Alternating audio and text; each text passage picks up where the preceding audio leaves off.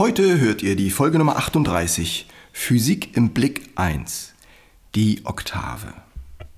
Wir reden heute über gesungene Schlaflieder, über schaukelnde Kinder und schwingende Seile.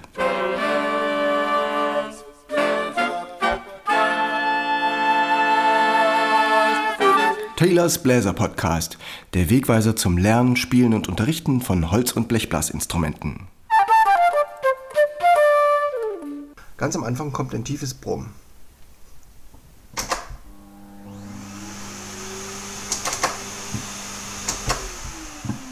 Das tiefe Brummen ist ein G. Wenn er dann richtig hochgefahren hat, das Glissando nach oben nimmt ein Ende, dann stoppt er genau beim hohen G. Und dann haben wir eine schöne Oktave. Das hören wir uns nochmal an.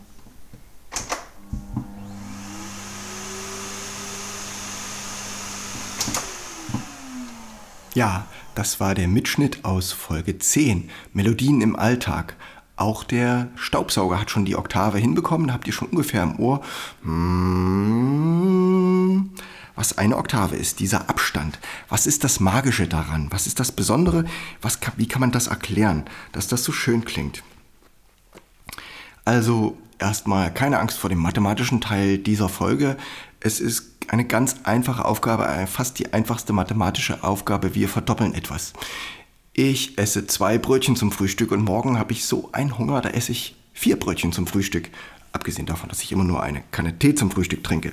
Oder ihr macht ein Konzert und habt einen tollen, gefüllten Raum mit 100 Besuchern. Und nächstes Jahr wird das Konzert wiederholt. Jeder von den Besuchern bringt noch Freunde mit. Und dann habt ihr die Zahl verdoppelt, 200 Besucher kommen in euer Konzert. Oder stellt euch ein schaukelndes Kind vor. Es ist eine lange Schaukel, die geht 10 Meter hoch, hängt die im Baum und die geht hin und her und hin und her. Und eine zweite Schaukel und ein zweites Kind. Es ist nur fünf Meter lang das Seil und die Schaukel geht hin und her und hin und her. Was ist passiert? Das Kind ist doppelt so schnell geschaukelt wie bei der langen Schaukel. Die Seillänge verkürzt sich und die Schaukel geht schneller. Ja, das ist doch faszinierend, dass es nicht davon abhängt, wie schnell das Kind seine Beine bewegt. Nein, das Kind kann an diesem Schwingungsvorgang pro Minute nichts verändern. Und es ist auch nicht abhängig von dem Gewicht des Kindes, 20 Kilo oder 40 Kilo. Beide werden gleich schwingen. Wo wir das auch beobachten können, ist bei einer Pendeluhr. Eine Pendeluhr, wenn die ein Gewicht unten dran hat und das Pendel ist genau einen Meter lang, dann braucht es von links nach rechts genau eine Sekunde lang. Und von rechts nach links natürlich auch sozusagen. Ja. Hin und her und hin und her sind dann jeweils eine Sekunde. So, und da sind wir also schon bei der Schwingung. Es ist also ein Vorgang, der intervallisch in regelmäßigen Abständen vonstatten geht. Das ist das Metrum in der Musik auch. Regelmäßig vonstatten gehen. Euer Atmen ist regelmäßig und eure Verdauung und letztendlich ganz viele Dinge, die Gehirnwellen im regelmäßigen Abstand. Alles hat, vieles hat mit Schwingung zu tun im Leben. So, und jetzt haben wir schon diese Vorstellung von der Schaukel, die einem hohen Baum klingt.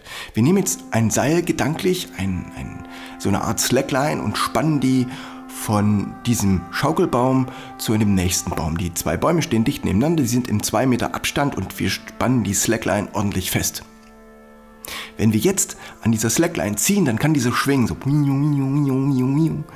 Und wenn wir genau hinschauen oder wenn wir das mit Hochgeschwindigkeitsaufnahme fotografieren würden, würde es, wenn sie nach oben schwingt, einen leichten Bogen nach oben machen und wenn sie nach unten schwingt, einen leichten Bogen nach unten. So schwingt diese Slackline. Wenn ich mich jetzt neben diese zwei Bäume stelle, genau in die Mitte, im Abstand von einem Meter und halte das Seil mit zwei Fingern fest, diese Slackline, und schubse sie dann an, dann entsteht dort, wo ich meinen Finger habe, ein Schwingungsknoten. Das heißt, an der Stelle bewegt sich das Seil nicht auf und nieder, sondern nur links von meinem Finger zum Baum hin gibt es wieder so einen Bogen, der jetzt halb so groß ist. Ein Meter schwingt hoch und runter und rechts von meinem Finger zum nächsten Baum schwingt auch wieder so in Bogen das Seil auf und nieder. Und jetzt ist die Wellenlänge halb so groß und das Seil schwingt doppelt so schnell, nämlich genau in der Oktave. So wie bei der Schaukel, ne? wo wir dann dieses Seil, was 10 Meter lang war, halbiert haben und die Schaukel schwingt deswegen schneller. Genau das gleiche passiert. Also auch bei dieser Slackline. Und ein bisschen kleiner haben wir das beim Cello oder bei der Gitarre. Wir haben die Mensur, sagen wir 60 cm oder 80 und in der Hälfte wird es geteilt auf 30 cm oder 40 und dann schwingt die Oktave. Deswegen, wenn wir dann dort greifen, entsteht entweder das Flageolet oder eben die, der Oktavton. Und schon haben wir die doppelte Frequenz und das hört sich wunderbar an.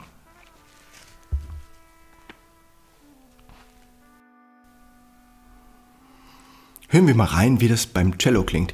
Ich spiele zuerst die Oktave und dann werdet ihr hören, wie es zu klein ist. Die Oktave, die stimmt noch nicht ganz, die Schwingungszahl ist noch nicht doppelt. Und dann, wenn sie das Doppelte erreicht, dann wird der Ton ganz glatt und fein und dann werde ich den Ton erhöhen. Der Abstand ist größer als eine Oktave, das klingt ganz rau und fürchterlich und dann gehe ich wieder auf die reingestimmte Oktave zurück, wo die Schwingungszahl genau doppelt so hoch ist. Und das klingt dann so.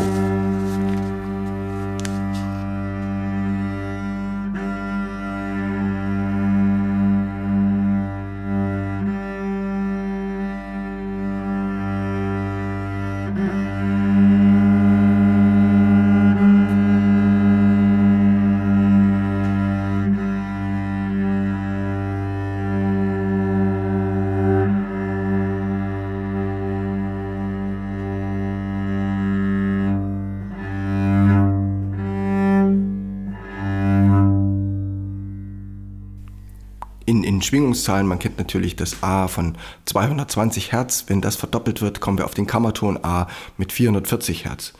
Wenn jemand sich das C merken will, das große C hat die Frequenz von 130,8 Hertz. Das verdoppelt ist dann 260, 261,6. Ich würde mir das merken mit 131, also C, großes C 131, 131 Hertz und das kleine C hat dann 262 Hertz. Aber darauf kommt es gar nicht an. Das muss nur jemand wissen, der ein Mischpult bedient und das dann ausregeln will. Wo kommt es nun vor bei Stücken, diese Oktave oder im richtigen Leben? Im richtigen Leben, wie beim Bläserreim, kommt es vor äh, beim Gesang von Mann und Frau. Und an dieser Stelle kommt der Bläserreim. Singt dir dein Vater ein Schlaflied zur Nacht? Klopft auch die Mutter ans Türchen nun sacht. Singen gleich beide das Lied im Duett, so hörst du Oktaven bei dir im Bett. So, so ähnlich ist es, wenn ein Tenorsaxophon und eine Trompete zusammen die gleiche Melodie spielen. Die sind ja beides B-Instrumente, das heißt, die spielen auch aus den gleichen Noten und beide klingen dann eine Oktave auseinander. Oder zum Beispiel Posaune und Altsaxophon. Ihr werdet die beiden zusammen im Bonustrack hören. Ich werde euch den, ein Stück wieder aus meinem Taylor Rebook vorstellen. Das heißt Bossa Nova Luna. Die Posaune spielt die gleiche Stimme wie das Altsaxophon und zusammen gibt es den Oktavabstand. Es gibt einige Stücke im Jazz, die mit einer Oktave beginnen. Zum Beispiel dieses hier.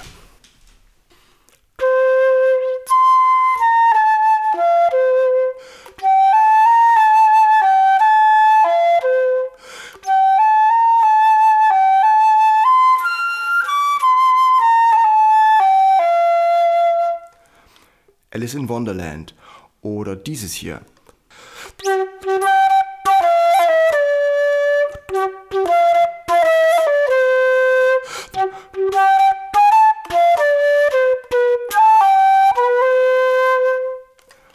It's Only a Paper Moon oder Over the Rainbow, wo ich euch in die Beschreibung einen Videolink packe, wo ich das Stück mit Band aufgenommen habe, mit meinem Berliner Trio Skytrain.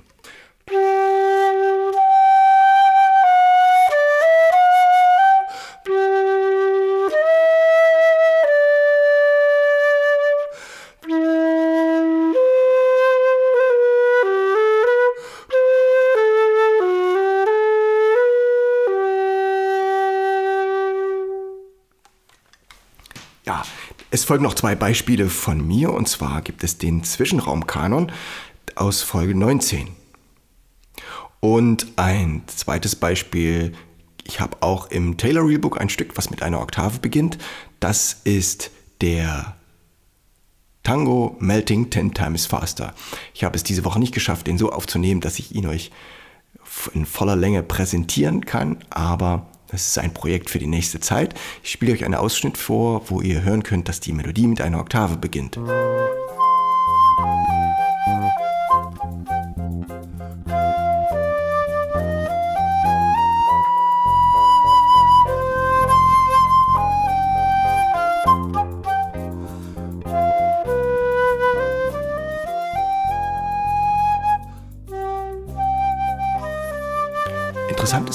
Ursprung des Wortes. Die Oktave ist ja ein lateinisches Wort und es gibt das griechische Wort, was auch gern verwendet wird, Diapason. Und Diapason steht manchmal an den Orgeln dran. Das bedeutet dann so viel wie Prinzipal und wird im Englisch, äh, im Französischen Diapason als das Wort für Stimmgabel gebraucht. Stimmung oder Stimmgabel. Diapason.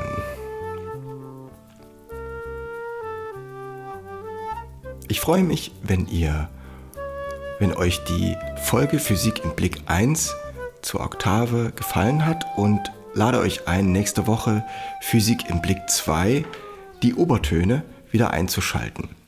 Es hat mir Spaß gemacht, die Folge für euch aufzunehmen und wenn ihr Fragen habt, schreibt mir eine E-Mail an wind.barockundjazz.de.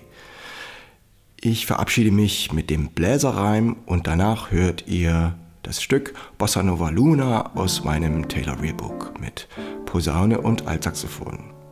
Ciao, Steven Taylor. Singt dir dein Vater ein Schlaflied zur Nacht, klopft auch die Mutter ans Türchen nun sacht, singen gleich beide das Lied im Duett, so hörst du Oktaven bei dir im Bett.